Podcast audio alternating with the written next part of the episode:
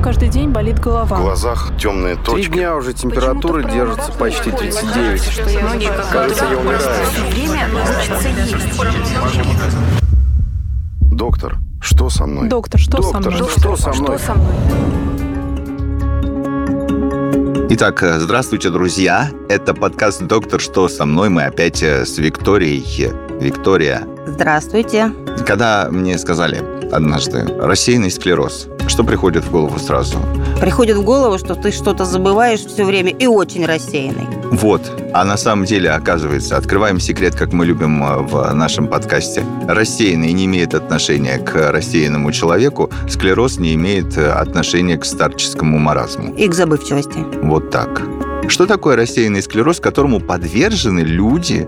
Меня сейчас будет поправлять доктор. Но, по-моему, с подросткового возраста до 40 лет в основном начинается это заболевание. Ну, ничего себе. Ну, то есть э, мы не просто в группе риска, а в группе большого риска. Получается так. Специалист по рассеянному склерозу, невролог ГКБ имени Жаткевича и Центра эпилепсии Галина Алтунина сегодня у нас в гостях. Здравствуйте, Галина Евгеньевна. Здравствуйте. Здравствуйте, доктор. Ну, мы начнем с того, мы правда в группе риска, а, кто там около 40, то все, рассеянный склероз – это группа риска? Ну да, возраст, в принципе, вы правильно обозначили. Но сейчас нет прям вот этой четкой границы про Размыто, 40 да? лет, да, то есть, может быть, и позже дебют. Но да, в основном это ну, где-то 20-40 лет. Большая часть пациентов дебютирует в этом возрасте. Ну и также есть всякие более молодые, там, детские, подростковые Но формы. это уже просто меньшее число случаев. Да, э, да, большая часть дебютов. Ну, расскажите нам, рассеянный склероз не имеет отношения ни к рассеянному, ни к старческому склерозу. Ну, тогда что такое рассеянный склероз? Ну, мы же должны понимать, потому что мы в группе риска, а в группе риска чего, э, не понимаем. Да, и это, пожалуй, кстати говоря, одна из немногих болезней, про которую мы сейчас с тобой не можем похвастаться типа,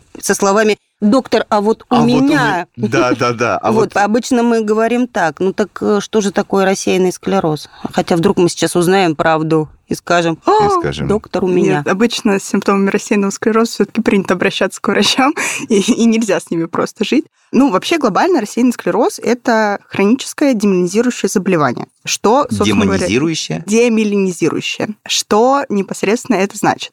У нас, в общем, в центральной нервной системе есть такие клетки, как нейроны, у них есть отростки, которые для того, чтобы ну, скорость передачи информации была высокой, они покрыты миелином, это специальный такой белок. И в некоторых случаях при демиелинизирующих заболеваниях, собственно говоря, происходит разрушение этого белка миелина, за счет чего происходит самая разная неврологическая симптоматика в зависимости от того места, где этот белок, собственно говоря, поврежден. С чего вдруг он начинает брать и повреждаться? Если я вот уже, ну, постарел, я понимаю, ой, что-то у меня не то с, э, С коленкой. с коленкой не то у меня, вот у меня тут что-то заклинивает. Или там, знаете, что-то я стал хуже видеть, потому что, ну, все уже возраст. А тут с чего вдруг? Ни с того, ни с сего белок куда-то девается. Это аутоиммунное воспаление. Так. Ну, прямо какой-то конкретной причины, на самом деле, прям пусковой точки, как там, условно говоря, при гриппе, ее нельзя выделить. Это мультифакториальное заболевание. Это имеется в виду, что есть э, генетическая какая-то предрасположенность, и Мгм. на это накладываются разные факторы риска, которые, ну, грубо говоря, экзогенные,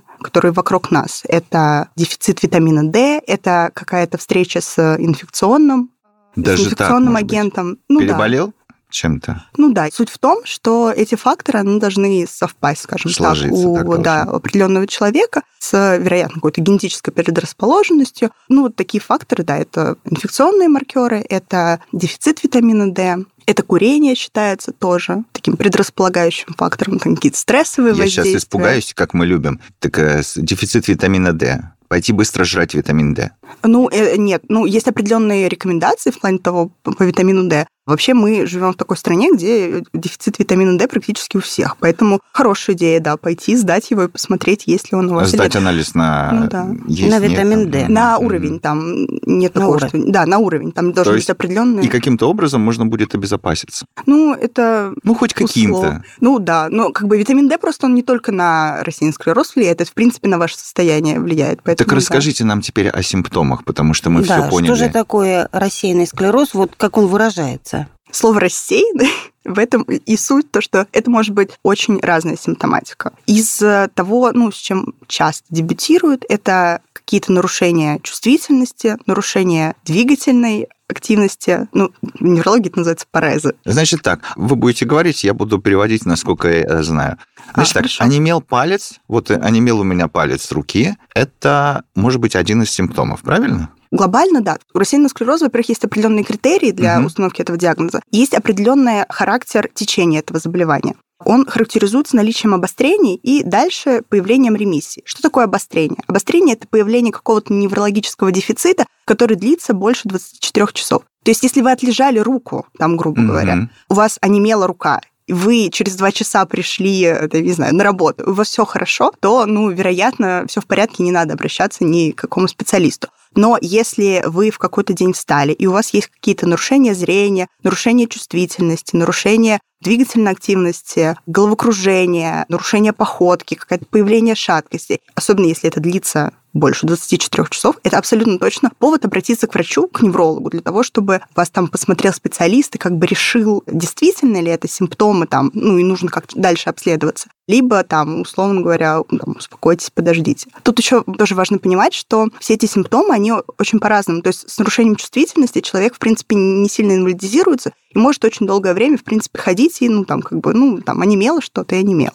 А другое дело, что если у вас там какое-то выраженное головокружение, либо у вас в какой-то момент появилась слабость в конечности, и вы прям ну, сильно ощущаете, но обычно это ощущается, эта разница, она сразу ощутима, то, ну, естественно, здесь у людей как бы не возникает никакого вопроса подождать еще там, даже сутки обычно не всегда возникает мгм. вопрос. В общем, они не ходят потом неделю где-то, идут сразу к доктору и, ну, на... Ну, потому что это уже очевидно, да, что вот Да, э, да. что-то не то со мной происходит. Да, ну то есть и эти проявления, они могут быть как такими, то есть сразу максимально выраженными, что позволит обратиться непосредственно к доктору, так и такими менее инвалидизирующими, поэтому, ну не знаю, может быть, какое-то большее время просто понадобится для того, чтобы понять человеку, что что-то не так, и обратиться к А специалисту. с чем-то можно спутать э, рассеянный склероз, ну, я не знаю, там, с инсультом э, или с э, какими-то другими болезнями, Ну да, Паркинсона какого-нибудь? Мне кажется, с Паркинсоном труднее. Ну да, по сути, да. На самом деле обычно так и происходит, что там, если человек просыпается и понимает, что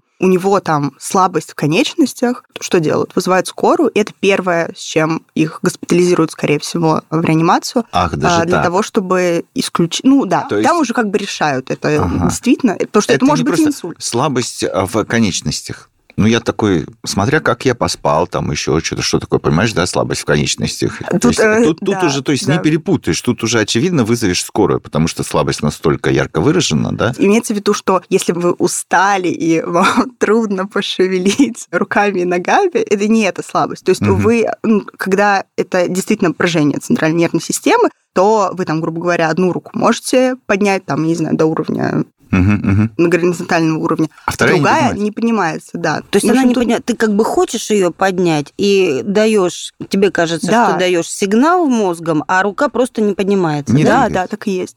Я разговаривал с человеком, перенесшим инсульт, и ровно вот такая история, Мгм. о которой вы рассказываете. И это к вопросу, который Виктория задала. Ну, то есть, да, причины могут быть разные. Да, то, что мы видим, симптомы, это поражение какой-либо области. В этом и задача врача. Необходимо разобраться в причинах, потому что они могут быть разные. При инсульте это какие-то сосудистые причины, Да. и там поражается какой-то участок мозга. Здесь это демиелинизация, то есть белое вещество, вот идет поражение именно... Нервных Да, клеток. это как бы воспалительный, воспалительный Я так процесс. люблю э, задавать глупые вопросы.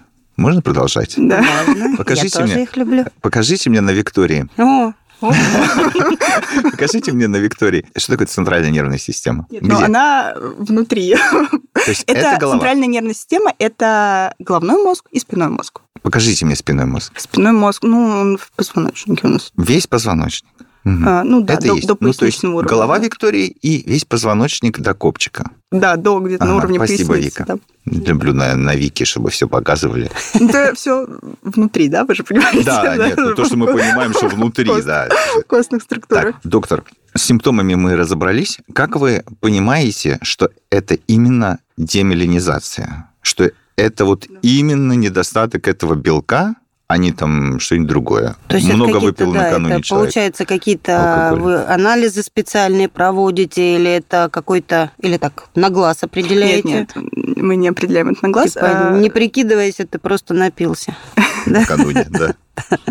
Мы проводим МРТ. Головного мозга, ну, и спинного мозга. если надо. МРТ МРТ, да. показывает? Конечно, да. Это как раз-таки это тот метод, который единственный тот метод, ну, в смысле, именно из, наверное, из нейровизуализации, который показывает. Для картины на МРТ есть тоже характерные, скажем так, паттерны. Многоочаговое поражение. То есть э, мы видим, там, грубо говоря, головной мозг, видим там в белом веществе несколько очагов, они тоже обычно довольно так характерного определенного вида.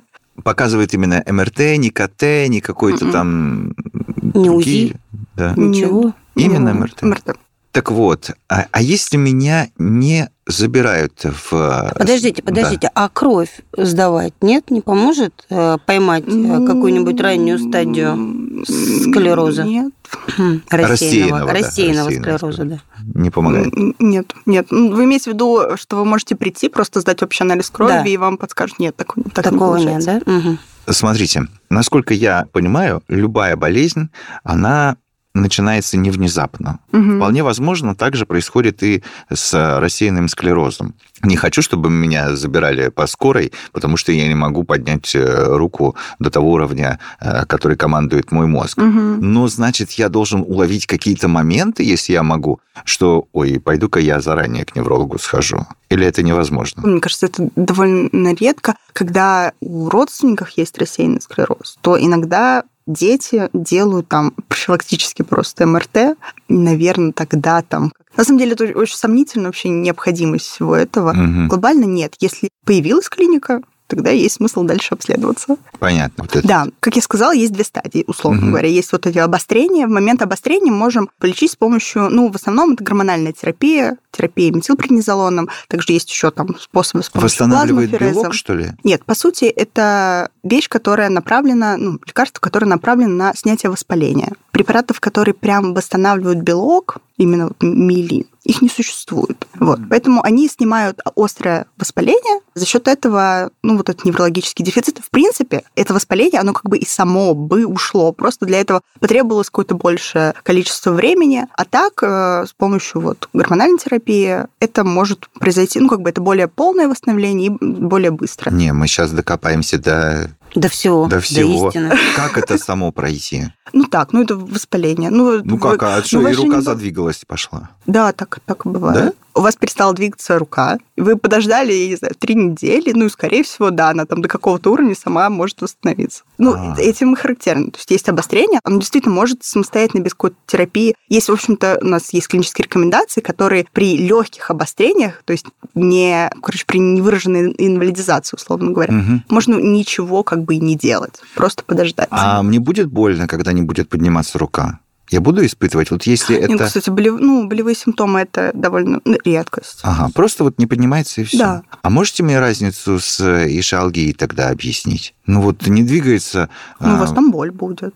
А, будет боль. Ну, то есть не спутаешь. Не спутаешь. Ну, Потому что когда вот да. говорят, «А, знаешь, у тебя там воспаление нерва, и нога у тебя двигается не так, как надо, ну ничего, подожди, подожди, пройдет. Но это очень похоже на рассеянный склероз. Подожди, пройдет. Но тут болит, а тут не болит. Получается ну да, так. рассеянный склероз. Да, в этом плане, ну, болевые симптомы, они не очень Слушайте, ну, характерны мне для кажется, это какая-то гуманная болезнь. Ну, там перестала двигаться, ничего не Ну, работает, но при этом не не болит. Мне кажется, это мне кажется, гуманно со стороны рассеянного склероза так относиться к Если долго хозяину. не лечить и не наблюдаться у Нет. Невролога, то Степень инвалидизации растет. То есть, То есть это сначала пациенты- отнимается рука, потом нога, потом Ну, это вторая не- и третья, да? И Ну, так если очень зло, то да. овощем Ну, лежишь не уже. овощем лежит, ну да. Ну, короче, большой процент людей действительно там, в течение там, 15-20 лет у них довольно большие риски там грубо говоря, на инвалидное кресло. Но опять-таки это без, это мы с вами берем классический вариант без какого-либо лечения, ну то есть без нашего вмешательства, а просто у вас там обострение. Опять-таки тоже все. Это рассеянный склероз, он очень-очень-очень индивидуальная такая штука, потому что заранее тоже не можем это предсказать. Есть какие-то очень доброкачественные формы, когда там у некоторых людей там несколько обострений, условно говоря, за, за всю жизнь, и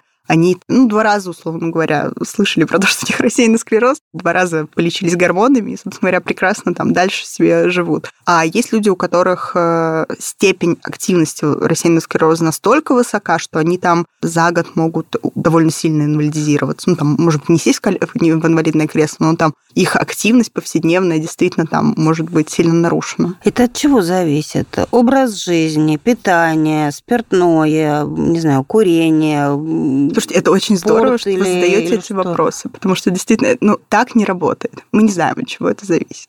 Есть какие-то определенные предикторы, которые могут нам как-то предсказать про, ну, даже не то, что степень агрессивности, но ну, как бы предсказать, даже не знаю, как это объяснить. В общем, да, у нас есть э, определенные Иногда вы небольшие можете предугадать. Вот так. И- Иногда, да. То есть у нас есть некоторые какие-то моменты, на которые можно обратить внимание, и там, грубо говоря, предложить какую-то более серьезную терапию, ну, в, в более ранний, скажем так, период. Но вот точно, грубо говоря, вот ко мне приходит человек, я его вижу первый раз в жизни, он говорит, я вот э, пролежался неделю, мне делали гормональную терапию, и там, я не знаю, у меня раньше там плохо поднималась рука, сейчас, смотрите, все, все хорошо. И я говорю, ну все, дальше у вас в течение 15 лет там будет то-то, то-то и то-то. Так сделать нельзя. То есть мы не знаем. Мы не знаем, есть он что... может к вам через месяц прийти. Да, это для него может быть первый эпизод, следующий эпизод может произойти через, там, я не знаю, говорю, полгода, условно говоря, а может через три года. Это невозможно предсказать.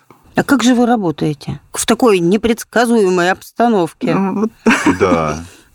Мне Это же надо же что-то же людям надо говорить. Что вы, как Нет, вы ну, находите слова и А, Ну вот я, не знаю, слова кажется, утешения, я бы даже сказала, как вы находите. А Да, тут особо знаю, не мне надо кажется, не утешать, надо насколько утешать, я да. понимаю. Ну, то есть это так. Но а вероятность, что ты прям помрешь от этого, не очень велика. Да. Но, с другой стороны, когда не можешь двинуть рукой, В моей голове абсолютно точно есть а, определенный алгоритм того, что я обычно говорю всем людям на приеме, когда это первичный пациент, который, ну, грубо говоря, мы с ним только сейчас познакомились. Я просто рассказываю про то, что такое рассеянный склероз, и действительно рассказываю про вот эти обострения, ремиссия, то есть про то, как он протекает.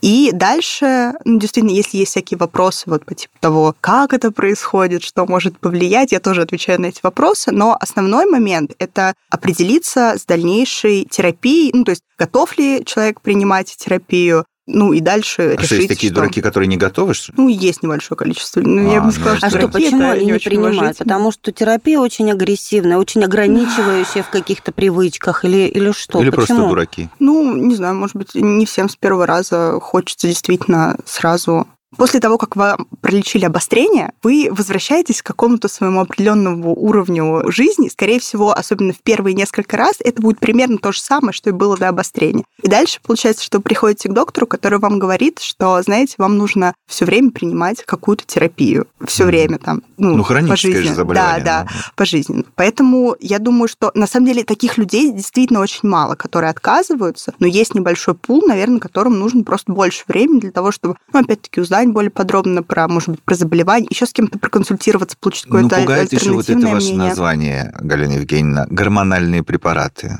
Ну, то, Ой, есть, ну. то, есть, то есть, если гормональные, то все, то сейчас у девочки вырастет борода. Понимаешь, сразу это вот э, такая история, ну, И- сразу в голове. Три килограмма э, на каждый палец нависнет. Мы используем вот для лечения рассеянного склероза, это называется пульс-терапия. Это очень короткие 5-7 7 инфузий с большой дозой метилпреднизолона. Поэтому действительно там есть свои побочные эффекты. Но они там в течение ну, двух-трех э, недель, месяц обычно полностью сходят на нет. Опять-таки, Мгм. тоже все очень индивидуально. Есть люди, которые после метилпреднизолона, не знаю, едут э, и занимаются йогой или, э, там, не знаю, идут кататься Потрясающий на эффект а, побочный, да? Это не, нет, в смысле, они и до этого занимались, но имеется в виду, что они вот сделали эту капельницу, и ничего их вообще не беспокоит, они пошли дальше жить своей жизнью. Ну, есть есть люди, которые действительно там есть редко. какие-то... Ну, Ну, они бывают, бывают, бывают. да. Но это как бы как и на всех препаратах, Как говоря, мы не можем этого Мгм. предсказать. Да, в некоторых случаях действительно там еще после этой терапии там несколько дней человек нужно Это просто как себя дома уговоришь, полежать. знаешь, если будешь себя уговаривать, о, мне сейчас будет плохо. Конечно, будет плохо. Ну нет, я... А, А на родственниках это как-то отражается, условно говоря, что им готовится? Утку выносить за человеком всю оставшуюся жизнь, памперсы покупать, менять, копить деньги на сиделку, потому что через пять лет полный инвалид. Уровень- Или это уровень, невозможно? Уровень трагизма нарос. Нет. Им надо, наверное, тоже просто узнать э, про это заболевание, знать про то, что их э, родственник э, действительно, он должен там принимать какую-то определенную терапию регулярно. Так, должен. э, еще раз. На память это никак не влияет. Никакого склероза в понимании, вот Ну, в нашем А понимании. почему? нет, да? А Вдруг забыл таблетку выпить или этот преднизолон себе воткнуть? Нет, вот уже нет. склероз. Так, нет, это тоже так не работает. Подождите, преднизолон – это лечение обострений. Нельзя. Это обычно делается в условиях там, стационар. Ну, короче, это делается под присмотром, это не делается дома. Нельзя забыть воткнуть преднизолон. Есть такой момент, что у рассеянного склероза есть несколько вариантов течения. И изначально то, что мы сейчас с вами рассказывали, это, в общем-то, относится к ремитирующему рассеянному склерозу. Это когда у нас есть вот эти обострения, ремиссии, про которые я говорила. Но в какой-то момент и есть еще несколько форм. Есть вторично прогрессирующее течение и первично прогрессирующее течение. Их суть такая, что там нет никаких прямо четких обострений, ну, при вторично прогрессирующем бывает, но обычно, в общем, их как бы основная суть в том, что вот эти вот обострения, они, ну, может быть, не явно выражены, либо их вообще нет, но есть э, прогрессирование инвалидизации. То есть э, человек все равно То ухудшается. есть Слабость нарастает. хуже, хуже, Да, хуже. потихоньку хуже, хуже, хуже. Для вторично прогрессирующего течения, вторично прогрессирующее течение – это то, что следует за ремитирующим рассеянным склерозом. То есть человек обострялся, обострялся, потом перестал обостряться, и постепенно И тоже постепенно тоже становится хуже. ухудшается, да. Но обычно вот где-то на этих, на уровне там перехода либо во вторично прогрессирующем, вторично прогрессирующем течении действительно могут присоединяться всякие когнитивные нарушения, ну там в том числе ухудшение памяти. Это просто не основная характеристика. Действительно, когда вы слышите рассеянный склероз, кажется, что ты вот, как вы сказали, пошел, стал рассеянным, забыл все на свете. Но это не так. Это как бы тоже симптом, который может там может присоединиться. Скажите мне, а правда, что к вам на прием приходит в три раза больше женщин, чем мужчин? Да, действительно, женщин намного больше, чем мужчин. И тоже доктора не знают, почему женщины страдают чаще именно этим заболеванием. Или просто мужчины не обращаются? Очень трудно не обращаться с симптомами рассеянного склероза на самом деле. То есть я думаю, что такое бывает, есть люди, которых это почему-то не останавливает, но это довольно редко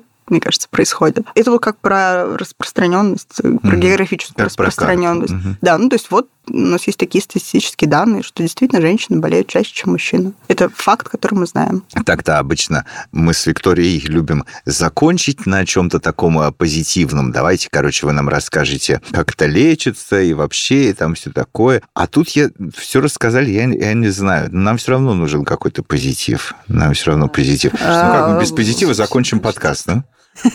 Ну, у меня, например, вопрос только один, как к вам не попасть. Может, какая-то профилактика все-таки есть? Ну, не знаю, там, ешьте жизни. устриц, допустим. Есть какой-то такой Нет. практический совет? Ешьте каждую неделю 12, дюжину устриц, и все, с белком у вас будет все в порядке, ничего А это не другой воспалит. Ну, Такова жизнь. Нет. Или пейте бокал вина каждый день, красного или белого. Нет, Ну, ну, самом Делайте, деле, что хотите. Сойдет такой. Делайте, что Живите, живите полной жизнью. Нет прям каких-то мер профилактики. Единственное, Не э, курите. И Единственное, что вот вы сказали, э, что можно проверить витамин D. такая вот тоже общечеловеческая рекомендация, я бы сказала. Ну, в- особенно в условиях Москвы, точно общечеловеческая рекомендация. Всем надо пойти проверить витамин D и, скорее всего, принимать его.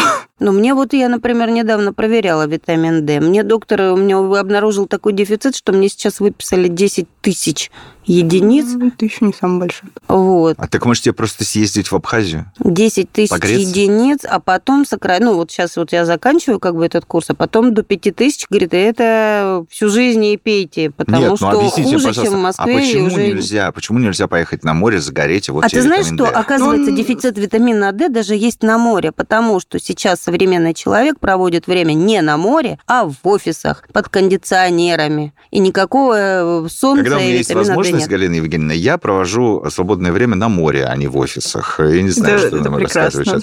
И общечеловеческий, вы сказали, живите полной жизнью, а тогда скажите мне, пожалуйста, ну вот просто по вашим наблюдениям, не только как э, человека, который занимается конкретно рассеянным склерозом, а вообще как невролога, а правда ли это, что на самочувствие человека влияет э, его э, внутренний настрой? Вот мне интересно О, просто вот ваше- точно, да. Это, да, это тоже очень, очень важная вещь, и в том числе про лечение, потому что очень многие симптомы, в том числе рассеянном склерозе, ну, в принципе, для всех. То, как вы их ощущаете, напрямую зависит от вашего эмоционального состояния. И, естественно, если вы там в какой-то депрессии, то все симптомы, которые у вас есть, ну, там, в том числе от рассеянного склероза, они ощущаются намного хуже. Поэтому, ну, вот эти, да, вот, тоже общечеловеческие рекомендации в плане того, что нужно как-то следить за этим, поддерживать свое эмоциональное состояние, каком-то, ну, относительно ровном состоянии, и обязательно какие-то регулярные физические нагрузки. Это все, ну, то есть все эти вещи, они настолько избиты, что кажется, что все вроде так знают, но э, никто особо это не делает. Но на самом деле это очень важные вещи. Про них надо помнить и обязательно все это приводить в свою жизнь,